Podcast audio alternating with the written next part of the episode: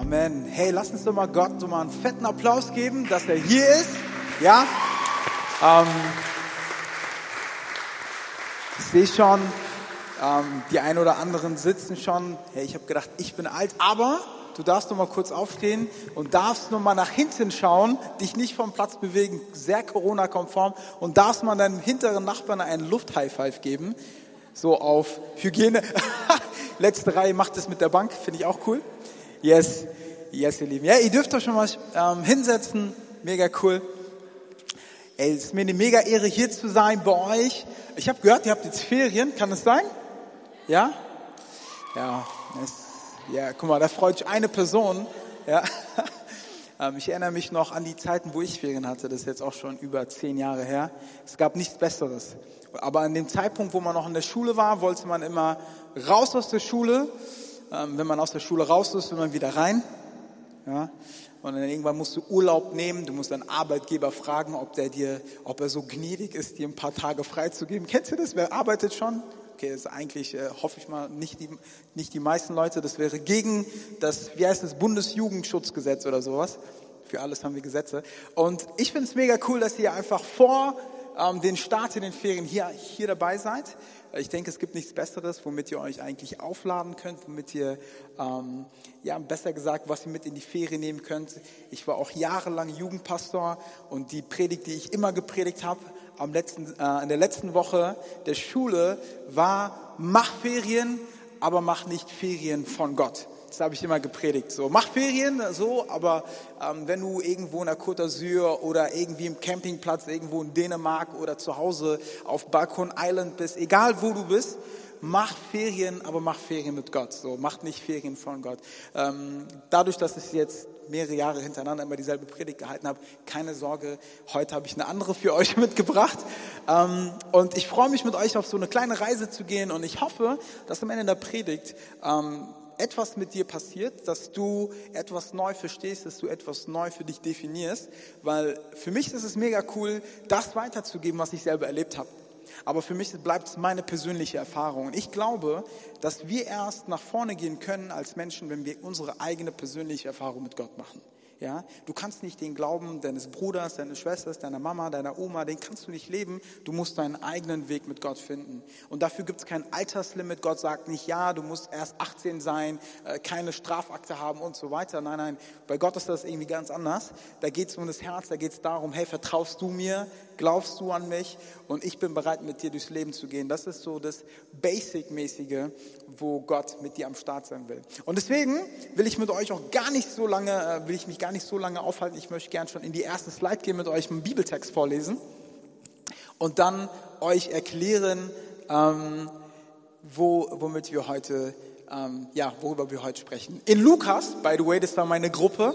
Wo ist Lukas? Rosi und Olli, glaube ich, waren das. Shoutout. Ja, wir wurden gedribbelt, by the way. Ich weiß ganz genau, wir waren eigentlich zuerst hier, aber ich wollte nichts gegen den Pastor sagen. Es war Spaß. Aber wir sind die Sieger der Herzen, oder Olli? Ja, guck mal, da guckt er. Alright, gut. Okay, Teddy, konzentrier dich. So, also, ähm, in Lukas 5, äh, ab Vers äh, 4 lesen wir Folgendes. Als er aufgehört hatte zu reden, des Jesus, wandte er sich an Simon und sagte, fahr jetzt weiter hinaus auf den See, werft dort eure Netze zum Fang aus. Simon antwortete, Meister, wir haben uns die ganze Nacht abgemüht und haben nichts gefangen, aber weil du es sagst, will ich die Netze auswerfen. Ganz kurz zu dem Kontext, wer ist dieser Simon, über was für Fische reden die, was für Netze. Ähm, das ist der, diese Story steht in der Bibel und es geht um Jesus, über den du schon mal bestimmt was gehört hast, um Simon, den du vielleicht unter dem Namen Petrus kennst. Und ähm, das ist die erste Begegnung zwischen Jesus und Petrus. Und dieser Petrus, Simon, äh, ist vom Job her oder vom Beruf her Fischer. Wer weiß, was ein Fischer ist? Ja, ah, okay, vier Leute, immerhin. By the way, ganz kurz, das, das muss ich jetzt mal einfügen. Ich habe die Woche gelesen, Juni, weißt du noch, wir haben darüber geredet, äh, wegen Gendersprache und so. Äh, Fischer werden jetzt nicht mehr, oder Angler werden nicht mehr Angler genannt, sondern das heißt jetzt Angelmensch. Ungelogen. Du bist mein Zeuge, Angelmensch. So, Digga, Angelmensch klingt nach einer Beleidigung. Ich stelle mir, jemand stellt sich vor, sagt, hey, ich bin Angelmensch, du, oh, tut mir echt leid für dich. Und ja, jedenfalls war Petrus auch so ein Angelmensch und ähm, sein Job war es zu fischen und wenn er Fische gefangen hat, konnte er seine Miete bezahlen, konnte er äh, Essen auf den Tisch legen für seine Family und so weiter. Quasi das war sein Leben, das war sein Einkommen. Jedenfalls war es bei Petrus in diesem, an diesem Tag nicht so sonderlich gut gelaufen, weil er die ganze Nacht schon versucht hatte zu fischen und es ist nichts im Netz gewesen. Es war gar nichts drin und ähm, die waren schon müde, die Jungs die ähm, wissen ganz genau, okay, uns fehlen an dem Tag so und so viele Fische, das macht so und so viel Geld. Das heißt, wir müssen vielleicht die nächsten Wochen uns von irgend, keine Ahnung, von irgendwelchen Trauben ernähren, die wir beim Nachbarn irgendwie ähm, aus der, ja, so aus der Box so ein bisschen ähm, mal so entwenden oder so. Das war schon damals, ging es ähm, um alles, wenn du dein Geld nicht hattest, wenn du dein Einkommen nicht hattest. Und Jesus kommt jetzt zu diesem Simon, zu diesem Petrus und den kennt er gar nicht. Ja, die sehen sich dort zum ersten Mal und sagt zu ihm, hey, ähm, fahr noch mal raus und fisch. Fahr noch mal raus und schmeiß mal noch mal deine Netze raus. Und das klingt für jemanden, der seinen Job gut macht, der seinen Job kennt. Und dann kommt jemand und sagt dir, wie du es richtig zu machen hast. Vor allem wir als Deutschen lieben es, oder? Wenn wir uns mit etwas beschäftigen und dann kommt jemand von der Ecke und sagt, hey, ich, ich erkläre dir, wie du es richtig machen musst. So, vor allem, wenn es unser Metier ist. Und genau dieselbe Thematik ist hier passiert. Und dieser Petrus, in dem Punkt vertraut Jesus und wirft dann seine Netze aus. Das ist die erste Begegnung, die Jesus hat mit Petrus. Wir lesen weiter ähm, in Lukas 5, 6 und 10. Das taten sie dann auch und sie fingen eine solche Menge Fische, dass, sich, dass ihre Netze zu reißen begannen. Auch Jakobus und Johannes, die Söhne des Zebedeus, waren voller Staunen. Das sind quasi Namen, die du heute nicht so häufig hörst, außer vielleicht Johannes. Ähm, das sind so die Freunde gewesen, die im Boot nebendran waren. wer von euch kennt es, so gesegnet zu sein, so viel äh, Euros in den Taschen zu haben, wenn der Döner, den du dir selber holst, nicht nur für dich reicht, sondern dass du sagst, weißt du was, ich habe noch 10 Euro über, komm, der nächste Döner geht auf meinen Nacken, so sagen wir in Frankfurt, auf meinen Nacken. Das heißt jetzt nicht, dass du den Döner auf meinen Nacken schmeißen musst. Das heißt, ich bezahle den, ja. Und äh, Petrus ist in dem Moment so großzügig und sagt, ey, komm, die Fische gehen auf meinen Nacken. Jakobus, Johannes, kommt mal vorbei. Und sie packen so viele Fische, wie es geht, ein. Und jetzt sagt Jesus zu Simon, hab keine Angst, von jetzt an wirst du Menschen fischen. Und hier spricht Jesus eine neue Identität rein in diesen Angelmenschen, in diesen, zu diesem Fischer ähm, Petrus und sagt ihm, du wirst jemand sein, der Menschen fischt. Okay? Und ich möchte jetzt in diesem Moment kurz beten und dann möchte ich mit uns in so eine kleine Reise gehen mit drei Punkten, wo wir uns vielleicht angucken können, okay, was hat das mit uns selber zu tun und was können wir selber daraus lernen.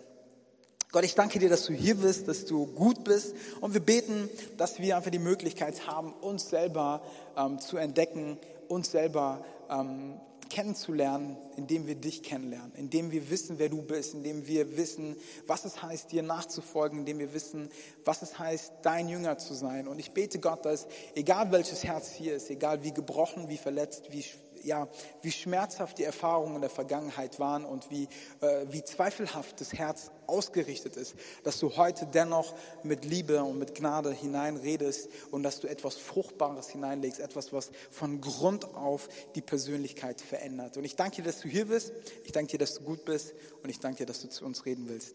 In deinem Namen bete Jesus und alle, die es glauben, sagen Amen. Amen, Amen. Fische zu fangen ja, ist eine Sache, Menschen zu fangen ist eine andere. Ich weiß nicht, wer von euch eine Freundin hat oder einen Freund, ja, ähm, und äh, ob sie jemand habt, so, ich weiß, wie das ist, bei Jungs jedenfalls, weiß nicht, wie es bei Mädels ist, aber bei, bei uns Jungs muss man schon eine ganz, ganz große emotionale Ebene haben zu seinem Freund oder, ja, oder zu seinem Kollegen, dass man sagt, dass man auf jemanden aus der Klasse oder aus der Parallelklasse auf jemanden steht. Weil am Ende wird man sowieso nur deswegen fertig gemacht. Wer kennt das? Keiner meldet sich. Aber ist so, dass man tatsächlich, man braucht schon viel Vertrauen, man braucht schon viel, viel Mut, um letztendlich zuzugeben, hey, da ist was in mir und ich feiere diese Person. Und ich glaube, so ähnlich muss es auch in dieser Situation sein, weil wenn du Menschen fangen willst, wenn du ähm, auf jemanden stehst, ja, jemanden cool findest, ist es nicht so einfach, dass man sagt, ja, ich stehe auf die Person und das ist von heute auf morgen irgendwie gemacht, sondern ich weiß, wie es bei mir war. Ich bin mittlerweile verheiratet. Es war auch jetzt nicht so ich habe einfach gebetet und gesagt, Gott, gib mir diese Frau. Und Gott ist in ihrem Traum erschienen, hat gesagt, du, wenn du nicht Teddy heiratest und wenn du nicht auf ihn zugehst, dann gibt es Probleme. So, so läuft das nicht mit Gott. Ja?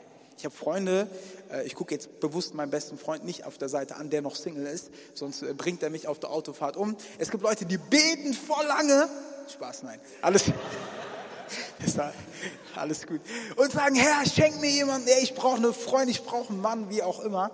Und ähm, bewegen sich aber niemals nach vorne, sprechen nie jemanden an. Das heißt jetzt nicht, dass du jetzt jede Woche jemanden ansprechen sollst und sagst, ey, ich habe voll auf dem Herzen, ey, wir sollten gemeinsam mal was essen gehen. Nein, nein.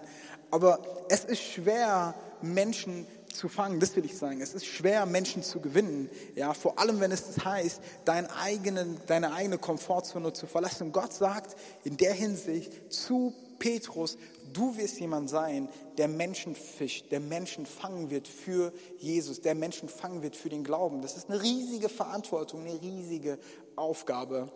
Und man denkt sich in dem Moment, ja, das klingt doch cool, aber wenn es so schwer ist, schon Fische zu fangen, wie viel schwerer muss es sein, Menschen für Gott zu gewinnen?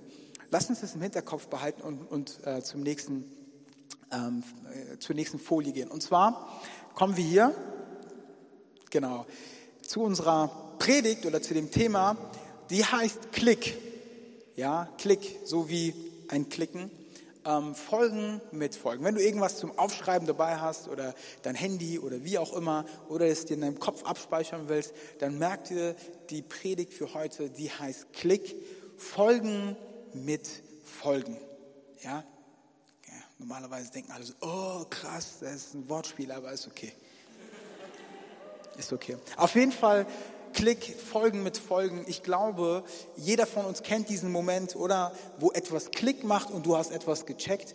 Und ich will aber mehr nochmal das verdeutlichen, auch durch die Bilder, die ich dann da eingefügt habe. Ähm, Social Media kennen wir. Ähm, ich denke, die meisten von uns oder von euch haben wahrscheinlich Instagram. Da musst du, wenn du jemanden ähm, irgendwie checken willst, was er so tut, dann musst du auf Folgen klicken. Dann erst kannst du einsehen, was bei jemandem so läuft. Dann gibt es halt öffentliche Profile, da kannst du auch einfach nur gucken. Ja, andere sagen stalken, wie man es will. Ähm, ich sage einfach, das erspart dir dann vielleicht den ganzen Feed, den du nicht anschauen willst. Aber normalerweise drückst du auf, klickst du auf Folgen und dann kriegst du die ganze Information und die ganze äh, Bandbreite von der Person oder der Persönlichkeit mit. Klick. Ich hoffe und ich glaube, dass wir am Ende ein bisschen weiter stehen oder ein besseres Verständnis davon haben, wer Gott ist, indem auch in uns etwas Klick macht. Und ich möchte diese Geschichte mit Petrus anhand von mehreren oder einigen ähm, Punkten, würde ich mal sagen, verdeutlichen. Das erste, der erste Punkt oder die erste Problematik, die wir haben, ist der Ruf. Ja, das ist der Ruf, wenn Gott uns ruft und ich glaube, dass hier Menschen sind, egal wie alt, egal wie jung du bist, Gott hat einen Ruf für dich. Ja, Amen. Da ist jemand, der es glaubt und sagt Amen. Und ich sag's mal nochmal, wenn du es für dich mal annehmen willst, wenn du glauben willst, dass dein Leben nicht nur dahin irgendwie vegetieren soll, sondern dass du jemand bist, der mit Plan auf diese Welt gekommen ist. Du bist kein Zufall, du bist kein Unfall. Gott wollte dich hier haben. Gott hat einen Plan für dich. Gott hat einen Ruf für dich. Du wirst nur ein einziges Mal in der Geschichte der Menschheit existieren. Keiner wird so sein wie du vorher und keiner wird so sein wie du, nachdem du gelebt hast. Deswegen, Gottes Ruf ist nicht nur real, sondern ganz persönlich für dich. Und wenn du es glaubst, sag mal Amen. Ja? Gottes Ruf ist real. Gott ruft uns. Oft denken wir, dass wir nicht würdig genug sind, wenn Gott uns ruft. Warum? Wir haben Probleme, wir haben Fehler oder wir denken, wir sind zu gut für Gott. Es gibt nur diese beiden Seiten oftmals, von denen wir fallen können. Aber ich möchte uns heute mal daran ermutigen, hey, wie hören wir eigentlich hin? Hören wir eigentlich, wenn Gott uns ruft? Und ich glaube, wir leben in einer Zeit, wenn ich ganz ehrlich bin, es gibt so viel Lärm um uns herum. So viel Lärm. Du machst dein Handy an, jeder von uns hat ein Handy, du hast wahrscheinlich zig Apps. Ich vermisse die Zeiten, als ich noch Nokia 3310 hatte. Das war so ein Teil, das hat zwar einen halben Kilo gewogen, da hattest du drei Spiele Space Invaders, du hattest Snake und irgend so ein anderes Bounce-Spiel oder wie das hieß, ja. Und das war's. Du hast SMS geschrieben, da ist es, da! Oh, oh mein Gott, guck mal. Das ist unglaublich. Hey, das war ein Handy damals. Das war's. Mehr hast du nicht gebraucht. Das Ding hat telefoniert und du hast für so 20 Pfennig oder Cent hast du SMS geschrieben. Da gab es einen Knopf, vor dem du Angst hattest. Das war dieser WAP-Knopf, dieser Internet-Knopf, gell? Weil wenn du da drauf gekommen bist, waren auf einmal von deinem Guthaben 3,50 Euro weg. Und das war schlimm. Ihr kennt, guckt, die Leute wissen. Das war damals das Handy. Heute ist in unserem Handy gefühlt alles. Wir haben unsere Bank, unsere Konten, wir haben Social Media, wir haben Internet, wir haben Musik, wir haben Videos. Sogar meine Mama hat ein Social Media Handy, ja. Ich denke mir so, ich bin komplett überfordert. Meine Mom ist über 60 und hat ein Smartphone. Ich weiß nicht, wie es für euch ist. Für mich ist es jedes Mal ein Ereignis, wenn ich wie, sehe, wie meine Mutter mit diesem Smartphone so ein Teil mit so einem unglaublich großen Display und so, eine, so einer Hülle, die so aufmacht, ne, wo drin dann so Bankkarte drin ist und so Visitenkarten und so Rechnung. Bestes. So ein Teil, die macht es dann einmal auf, zieht ihre Brille an und swipet dann einmal so hoch. Kennt ihr das? So, das ist so quasi die, die Grundthematik und du hast dann alles da drauf. Und heutzutage verbringen wir so viel Zeit am Handy. Heute gibt es nicht nur ein Spiel, heute gibt es tausende Spiele. Du hast Online-Spiele, diese ganzen Spiele mit, den, mit Werbung. Die Werbung kannst du nur überspringen, wenn du 99 kennt, wisst ihr? Und es ist so viel Lärm um uns herum. Du kannst nicht mal ein Video, früher, ich erinnere mich, YouTube, du hast ein Video angeklickt und das Video, Olli, das lief einfach. Da gab es keine Werbung. Das Video lief, egal wie oft du es angeklickt hast. Heute kommt irgendjemand, der will eine Versicherung verkaufen, der andere bietet dir Online-Training an, andere Leute wollen dir eine Zahnspange verkaufen. Ich bin überfordert. Ich bin überfordert. Ich höre gar, ich weiß gar nicht mehr mal, was ich eigentlich wollte, wenn ich auf YouTube gehe. Ich so, ah, ich wollte eine Doku gucken über Kuba. Am Ende lande ich mit irgendeiner Pferderanch in Texas. Wie bin ich da gelandet? Kennt, guck, ihr kennt es, der eine oder andere kennt es. Genau so ist das in, mit unserer Seele. Es gibt so viel Ablenkung, dass wir das, was wir eigentlich brauchen, das, was wir eigentlich hören sollten, nicht hören. Wir landen irgendwo anders. Und genauso ist es mit dem Ruf, den Gott für uns hat. Er ruft uns und sagt, ey, ich will, dass du mit mir zusammen unterwegs bist. Ich habe all das, was du brauchst, aber mittlerweile sind wir ganz woanders. Warum? Weil der Lärm um uns herum so groß ist. Ist es physischer Lärm? Ist es einfach nur Musik? Nein, nein. Es sind Ablenkungen. Es ist das Vergleichen auf Social Media. Jemand hat mehr Follower, jemand hat irgendwie ständig im Urlaub. Ähm, es ist vielleicht jemand, der irgendwie auf, auf Insta immer zeigt, dass er so viele Freunde hat. Es ist vielleicht das Bank, dein Bankkonto, was du dir anschaust und denkst, boah, ich hätte gern ein paar Nullen mehr. Wie auch immer, es ist so viel Lärm. So viel Lärm für deine Seele. Und ich frage mich mittlerweile, sind wir eigentlich als Menschen dafür gemacht, so viel Lärm zu haben in unserer Tasche. Ich wünschte mir wirklich die Zeit zurück mit einem Nokia 3210 oder 3310. Ich wünsche mir die Zeit zurück. Wisst ihr, was wir damals gemacht haben, wenn wir rausgehen wollten? Ich habe geklingelt bei meinen Freunden. Geklingelt. Nicht angerufen, geklingelt an der Haustür. Und da kam die Mama oder der Papa und habe ich gefragt, darf Patrick raus? Ja, der kommt gleich. So war das. Dann saßen wir draußen, haben gechillt. Wie ist es heute? WhatsApp-Groups, hey, lass mal das machen und nichts passiert. Alle sitzen zu Hause mit Jogginghose so hoch, so Füße hochgestellt, ey, lass mal chillen. Ja, man, voll, bin dabei. Nichts passiert. Guck, die Leute wissen, was ich meine. Ey, Jungs, wir sollten definitiv was machen. Ja, okay. Dann am Ende, ja, lass zocken. Ja, okay. Machst du einen Link auf? Ja, mach ich. Was ist passiert? Was ist passiert mit uns? Und das ist das beste Beispiel dafür. Ich, ich kritisiere das alles nicht. Ich habe ja selber ein Handy. Aber was ich meine ist, unser Ruf, das, was Gott in uns tun will, geht an uns flöten. Warum? Weil unsere Seele nicht hinhören kann. Und bei Petrus war es genau dasselbe. Er ist von der Konformität mit dem, was er so gewohnt ist zu tun die ganze Zeit, war so abgelenkt, dass er vergessen hat für einen kurzen Moment oder vergessen könnte, dass Jesus vor ihm steht, der sein Leben in einem Moment komplett verändert hat. Und wie oft ist es so, dass Jesus vor uns steht und wir sehen nicht richtig hin? Und das ist, das, Problem, das ist der zweite Punkt, unser Problem. Unser Problem ist unsere Gewohnheit, weil wir denken, weil in dem Leben, wo wir gerade sind, das, was wir gerade haben, das, was wir gerade durchmachen, dass Gott da keinen Platz hat. Und ich will dir heute sagen, Gott hat nicht nur Platz für dich, sondern du kannst auch Platz für Gott haben. Du bist dafür verantwortlich, wie du deine Zeit einsetzt. Du kannst sagen, hey, mir ist das wichtiger Mir ist Gott wichtiger. Was ist Gott? Gott ist jemand, der dich geschaffen hat, der deine Identität kennt. Vielleicht denkst du, du kennst deine Identität nur, weil du deinen Namen kennst und einen Personalausweis hast. Das hat nichts zu bedeuten. Ich kenne viele Menschen mit Personalausweis. Aber das heißt noch lange nicht, dass sie in ihrer Identität leben. Das heißt noch lange nicht, dass sie wissen, wer sie sind. Wie können wir wissen, wer wir sind? Indem wir wissen, wer Gott ist. Gott hat uns geschaffen. Ob du an ihn glauben willst oder nicht, das macht nichts an ihm aus. Ja? Das Witzige an der Sonne ist ja, ob du an die Sonne glaubst oder nicht, das macht nichts mit ihr. Das ist nicht so, dass sie dann irgendwie Identitätsprobleme hat. Oh nein, die Leute denken, ich existiere nicht, die glauben nur an den Mond. Das macht der Sonne nichts aus. Und Gott macht dein Unglaube in der Hinsicht nichts aus.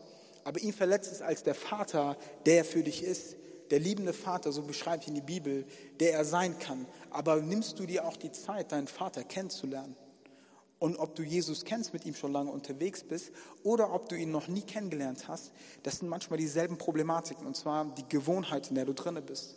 Wie sieht dein Tagesablauf aus? Wie sieht dein, dein interner, ich würde mal sagen, deine interne Konversation? Wie redest du mit dir selbst in deinem Kopf? Ganz ehrlich, manchmal wünsch, bin ich dankbar, dass wir noch kein Gerät erfunden haben, das unsere Gedanken irgendwie äh, transkribieren kann oder irgendwie deuten kann. Der Moment, wo Elon Musk mit, mit mir, ja ist so, ne? Der Moment, wo Elon Musk mit einer Idee kommen sollte, wo unsere Gedanken irgendwie äh, sichtbar sind, da gehe ich direkt auf die Barrikade. Das, das erste Mal, wo ihr mich mit einem Plakat sehen werdet auf der Straße. So raus aus meinem Kopf und so. Warum? Weil ich nicht will, dass man mitbekommt, was, weil hier drinnen sind doch die schlimmsten Gespräche. Wir sind doch meist unser größter Feind.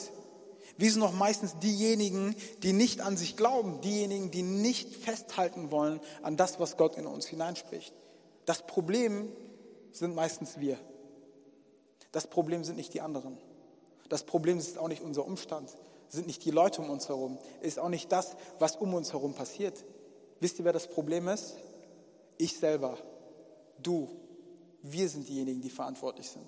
Und ich glaube, wir können in einem besseren Leben sein, in einer besseren Welt sein, vor allem bessere Christen sein, wenn wir anfangen würden, Verantwortung für uns selber zu übernehmen. Verantwortung zu übernehmen, nicht nur indem wir dabei sind und zuschauen, sondern dass wir selber von der, vom, vom Stadion, von den Tribünen uns hinbewegen aufs Spielfeld. Das Problem, was wir haben, was auch Petrus hatte, war, er hat entdeckt, ich bin das Problem. Ich bin derjenige, der nicht den Glauben aufgebracht hat. Und ich hätte fast den Segen verpasst, den Gott für mich hätte, wenn ich nicht auf ihn gesetzt hätte und nochmal rausgefahren wäre. Und das ist das, was ich dir heute mitbringen will und mitgeben will, ist, auch wenn Gott das mehrfachste Mal zu dir spricht, auch wenn es nicht vielleicht das erste Mal ist, lass heute der Tag sein, an dem du das erste Mal das in die Tat umsetzt, was Gott in dein Leben sprechen will. Setz es heute um. Du hast es vielleicht schon tausendmal gehört, aber setze es heute um. Heute ist der Tag, den du nehmen kannst, wo dein Leben ganz anders aussehen kann in fünf, sechs, sieben, acht Jahren. Für mich gab es auch einen Tag, in dem Gott mein Leben verändert hat. Ich bin in der Kirche aufgewachsen. Ich hatte das Privileg, in die Kirche hineingeprügelt zu werden von meiner Mom, sage ich immer. Da gab es nicht so, hey, wir gehen sonntags zur Kirche und ich so, nee, kein Bock. Da sind, ich weiß nicht, ob ihr kennt diese, wie heißen die, äh, ja, Badeschlappen, ja, Schlappen. Kennt ihr diese? Die man sonst so normalerweise, wenn man ins Schwimmbad geht, bei uns in der afrikanischen Kultur, ist es die Waffe einer Mutter. Das ist wie so ein Bumerang. Ja, ja, ich erzähle so manche Storys, manche glauben mir nicht. Ich habe einmal erlebt, dass meine Mom aus dem Wohnzimmer, Spaß, und ist dann über, um die Ecke geflogen. Aber da, da gab es keine Verhandlungen, so nach dem Motto, nee, Mama, ich möchte nicht. Gut, dann bleibst du halt zu Hause. Nee, gab es nicht. So. Und ich war in der Kirche, ich habe oft genug gehört, ey, Jesus ist gut, Jesus ist für uns gestorben, ey, Jesus ist mein Retter, bababam. Und ich bin damit aufgewachsen. Ja, das war wie so, einmal die Woche, zweimal die Woche äh, war das wie quasi wie, wie das Radio, das du nie ausstellen konntest. Und ich dachte, ich bin Christ, nur weil ich in der Kirche war. Du bist auch kein Auto, weil du in der Garage stehst. Versteht ihr, was ich meine? Das macht einen Unterschied. Und dann bin ich irgendwann zu dem Punkt gekommen, wo ich irgendwann älter war und dann konnte meine Mutter keine Badelatschen oder hier diese Schlappen oder wie die heißen, nach mir werfen und ich war endlich 18. Ja, ich durfte, ich dachte, jetzt darf ich machen, was ich will. Wer kennt das? Ja, jetzt kann ich machen, was ich will. Dann gab es irgendwelche Versicherungen, dann musst du auf einmal dich selbst versichern und dies und jenes und dann, wenn du das, oh, ich, boah, ey, keiner hat mir gesagt, dass man so viel Verantwortung bekommt, wenn man 18 ist. Kennt ihr diese Briefe, die auf einmal kommen, wenn du 18 bist? Der deutsche Staat weiß ganz genau Bescheid. Äh, Rundfunkgebühr, dies, da. Ich denke mir so, um Himmels Willen, wo ist meine Freiheit? Jedenfalls habe ich mein Leben dann in meine eigene Hand genommen, indem ich gesagt habe, ich mache das, worauf ich Bock habe. Das war für mich Party machen, das war für mich äh, abhängen, so wie ich will, das war für mich äh, Substanzen zu konsumieren und so weiter. Diese ganzen Sachen waren für mich jetzt nicht so nach, ich erzähle euch nicht so, ja, früher war es schlimm und so, sondern das war mein Leben, das war meine Entscheidung, die ich getroffen habe, weil ich dachte, ich kann machen, was ich will und das tut mir gut die Zeit vorgespult. Was hat es mich gekostet? Es hat mich mega viel Zeit gekostet. Es hat mich Freunde gekostet. Es hat mich Beziehungen gekostet. Es hat mich meine Gesundheit gekostet. Es hat mich meine mentale Gesundheit gekostet. Und ich war immer noch nicht an dem Punkt, bis ich akzeptiert habe, dass es ein Problem ist. Und dann kam ich an einem Tag komplett, ja, ich sage es mal jetzt so mal ganz plump, komplett bekifft nach Hause.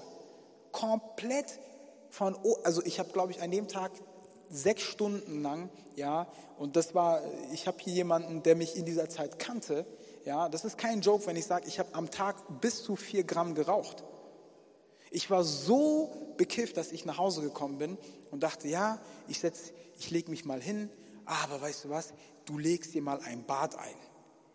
Und ich war so, komm, leg's mir. Aber dann nimmst du ein Buch und ich weiß nicht, was ich mir, ich war, wie gesagt, ich war nicht in meinem Sinne so. Dann habe ich irgendein Buch genommen und lag dann in der Badewanne und dann habe ich erst in der Badewanne gecheckt, um Himmels Willen, das ist ein Buch von einem evangelischen Pfarrer. Und ich so, bei meiner, bei meiner bekifften Euphorie habe ich vergessen, was für ein Buch ich genommen habe. Und ich war so, was soll ich jetzt machen? Soll ich die Shampoo-Dosen da lesen oder Packungen? Also, also habe ich das gelesen. Und in dem Moment habe ich zum allerersten Mal, und ich hatte mit Gott in der Hinsicht nichts mehr viel zu tun, wirklich. Und da habe ich zum ersten Mal wieder gelesen, dass Jesus für mich, der Sünder, der mit Fehlern, der mit Problemen, der mit Herausforderungen, der es mit niemandem sonst besprechen kann, dass er für mich gestorben ist und dass er mir ein besseres Leben anbietet. Und es war das allererste Mal in meinem Leben, dass ich für mich akzeptiert habe, ich habe ein Problem und zwar ich bin es. Und es gibt niemanden, der mir helfen kann außer Jesus. Und in diesem Moment habe ich mein Leben Jesus gegeben und das ist über zwölf Jahre her und seitdem ist nichts mehr dasselbe. Ich wurde frei von all den Süchten, von all den Schmerzen, von all den Depressionen, von all diesen Sachen, die mich festgehalten haben, hat Gott mich frei gemacht. Und das ist das, was Gott tun kann. Vielleicht steckst du in einer anderen Herausforderung, aber trotzdem ändert es nichts an dem Ruf, den Gott für dich hat. Die Problematik ist nur, lässt du es zu oder nicht? Und ich möchte mit uns mal zu dem, zum Comeback gehen, zu, dem, ähm, zu der Storyline. Petrus, der mit Jesus unterwegs war, hat mit Jesus selber gechillt, mehrere Jahre. Hat mit ihm erlebt, wie Menschen geheilt wurden, hat erlebt, wie, wie Dinge passiert sind, hat, hat gesehen, wie Tote auferstanden sind, Heilung und so weiter. Das alles hat Petrus erlebt. Und dennoch passiert Folgendes. Äh, in Johannes 21 äh, oder 22 lesen wir, wie ähm, Petrus mit den Jüngern. Ähm, beim Morgengrauen sahen die Jünger Jesus am Ufer stehen, doch sie, konnten nicht äh, doch sie konnten nicht sehen, wer es war. Er rief ihnen zu, Freunde, habt ihr etwas gefangen? Nein, antworteten sie. Da sagte er, werft euer Netz auf der rechten Seite des Bootes aus, dann werdet ihr etwas fangen. Sie taten es und bald konnten sie das Netz nicht mehr einholen, weil so viele Fische darin waren. Ich will mal kurz da, da bleiben, nochmal in dem Vers. Und die Band kann schon mal, wenn sie will, nach vorne kommen. Und zwar will ich euch hier Folgendes zeigen. Das ist nicht dieselbe Geschichte, die ich am Anfang gelesen habe. Das ist nicht dieselbe Geschichte. Das hier ist die Geschichte, dieselbe Storyline, Jahre später. Das ist nicht Jesus, der zum ersten Mal Petrus und den Jüngern begegnet. Das ist, nachdem Jesus da war, Jesus am Kreuz gestorben ist und auferstanden ist eigentlich und die Jünger eigentlich alles gesehen hätten, was sie gesehen, also gesehen haben, was, sie, ähm, was für sie wichtig war. Was ist passiert? Sie sind wieder zurückgegangen. Sie sind wieder zurückgegangen. Sie sind wieder zurückgegangen an dem Ort, den sie kannten. Sie sind zurückgegangen an den Ort, an dem Gott sie rausgeholt hat. Und wisst ihr, was unser Problem ist? Unser Problem ist oftmals, wenn Gott nicht in unserer direkten Nähe ist, spürbar für uns ist, gehen wir wieder zurück, wo wir uns am wohlsten fühlen. Und zwar dort, wo wir lange waren. Aber das ist genau das Problem. Gott hat nicht gesagt, Petrus, ich werde dich zu einem Fischer machen für eine kurze Zeit und dann, wenn ich weg bin, bleibst du, wirst du wieder Fischer für die, für die Fische. Nein, nein. Die Berufung Gottes ist dreidimensional gewesen. Petrus hat aber eindimensional gedacht, ist wieder zurückgegangen zu dem Ort. Und ich will uns ermutigen heute, ich weiß nicht, wo Gott dich jemals rausgerufen hat. Ich weiß nicht, was deine Herausforderung war.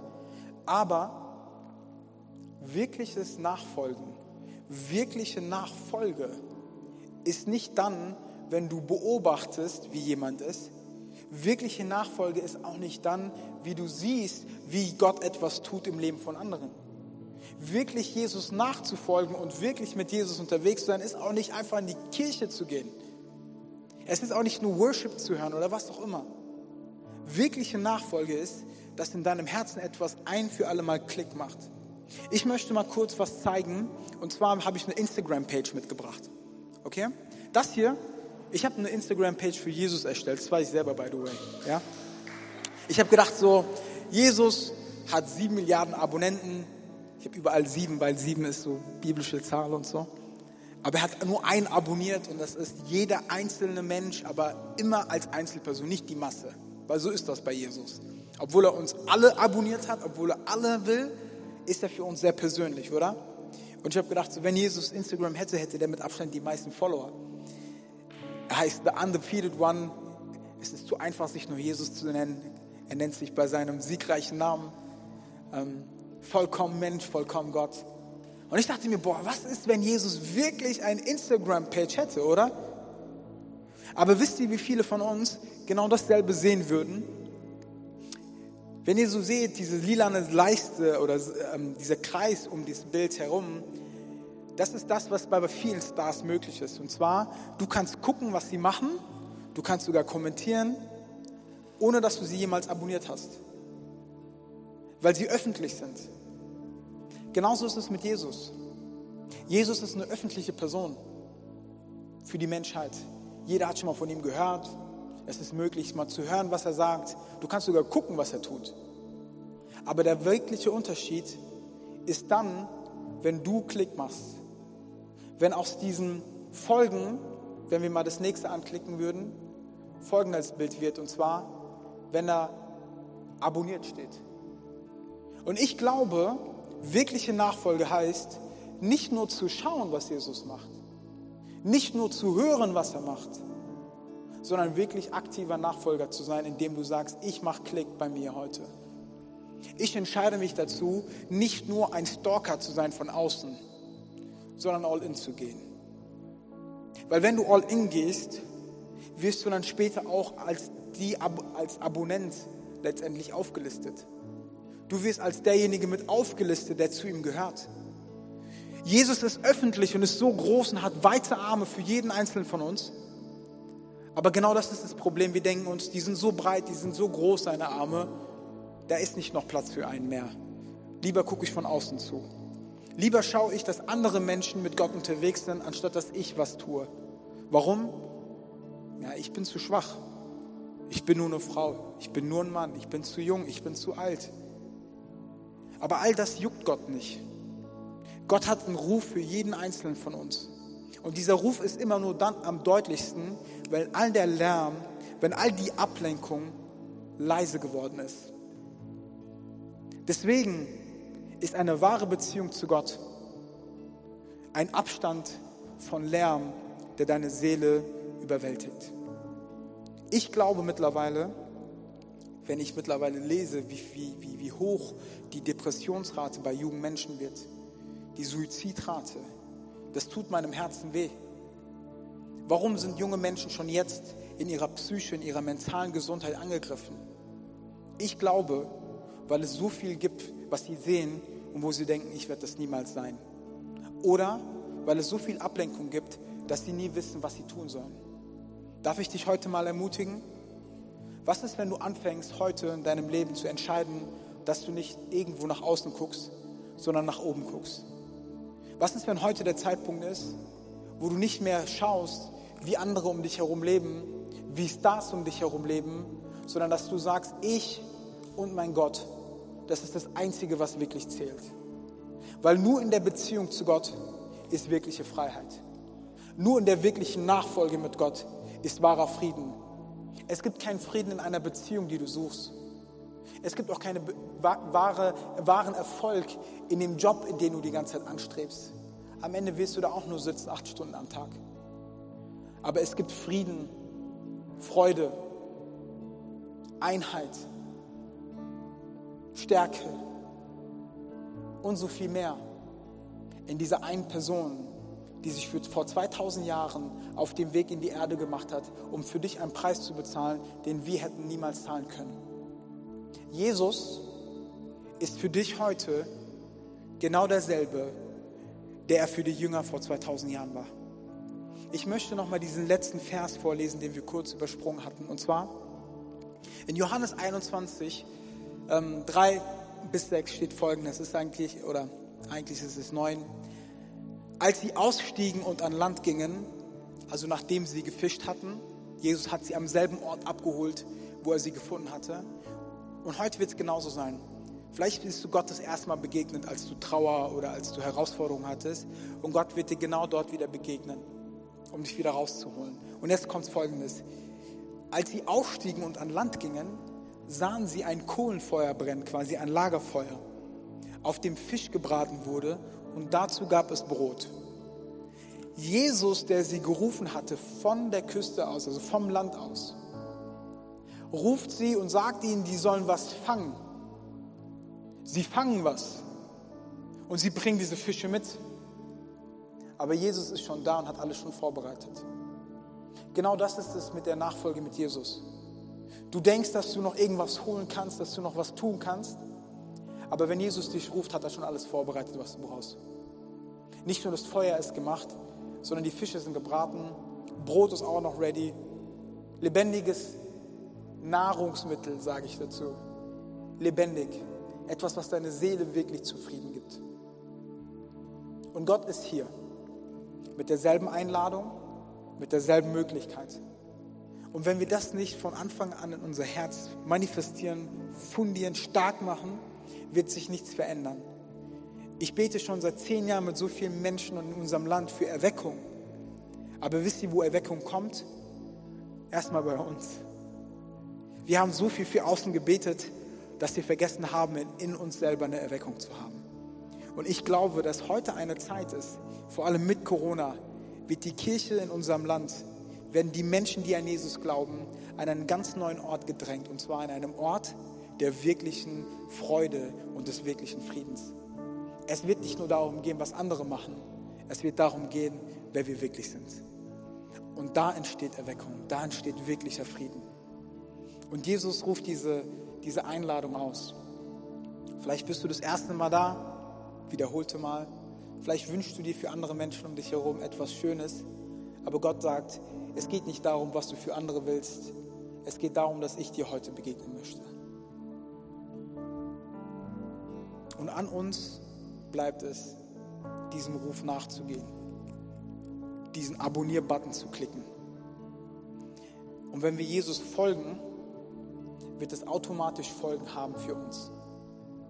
In meinem Leben hatte es die Folgen, dass ich wieder Freude empfinden konnte, fruchtbare, gesunde Beziehungen zu bauen, fokussierter sein konnte, dass ich sagen kann, ich kann etwas leben, wo ich happy bin, weil ich Gott vertraue, weil ich gelernt habe, nicht mehr nach links und rechts zu gucken. Aber wieso so lange warten, wenn du schon jetzt haben kannst? Wieso die dummen Erfahrungen machen, die ich gemacht habe, wenn du heute viele Erfahrungsbrücken vor, hinter dich lassen kannst und sagen kannst, hey, ich kann schon heute anders leben.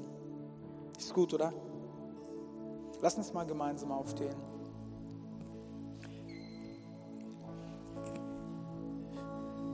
Ich möchte, dass wir so eine Zeit nehmen, wo wir gleich nochmal um Worship gehen, ähm, wo wir uns eins machen mit Gott. Ich möchte auch dann die Frage stellen für Menschen, ähm, die vielleicht mit Jesus unterwegs waren, jetzt nicht, oder Leute, die noch nicht Jesus kennen, ja, aber sagen, hey, ich möchte diese Entscheidung und diese, diese Beziehung mit Gott haben. Ich weiß, es klingt unglaublich, dass so ein großer Gott eine persönliche Beziehung zu dir haben möchte, aber dafür ist er nicht nur gekommen, sondern dafür war er bereit zu sterben. Wenn es ihm so wichtig war, wer, wer sind wir zu denken, dass es ihm nicht wichtig genug ist? Deswegen lasst uns gemeinsam in eine Atmosphäre gehen. Ja, es gibt so viel Lärm um uns herum. Aber lasst uns jetzt einen Moment nehmen der persönlichen Begegnung mit Gott. Wenn du singen willst, kannst du mitsingen. Wenn du einfach nur hören willst, was Gott in dein Herz spricht, kannst du es machen. Deswegen manche strecken ihre Hände aus, manche halten sich die Hände an ihren Herzen, manche gehen auf die Knie, wie auch immer, wie dein persönlicher Zugangspunkt ausschauen mag. Nimm ihn. Es geht nicht, was der links oder rechts neben dir macht. Du bist für Gott wichtig. Du bist für Gott wichtig. Ich möchte beten und dann können wir gemeinsam ins Fang gehen. Gott, ich danke dir von ganzem Herzen, dass du gut bist. Dass du ein Gott bist, der uns liebt, der uns sucht, der uns ruft. Und ich bete, dass wir heute an einem Punkt kommen, wo wir grundsätzlich was verändern wo sich Verhaltensweisen und Gewohnheiten verändern, wo wahre Freiheit hineinkommt und Angst und Schmerz losgelassen wird. Jesus, ich bete, dass du dich heute greifbar machst für die Menschen, die hier sind. Dass ihr Leben von heute an nicht mehr dasselbe ist. Gott, wir möchten dir begegnen. Lass unsere Schuld und unsere Angst und unsere Unsicherheiten nicht im Weg stehen dafür, dass du dich uns näherst. Wir möchten dir jetzt in diesem Moment vertrauen. Komm und du mit deinem Geist und sprich zu uns. Füll unsere Seele. Nimm all die Ablenkung.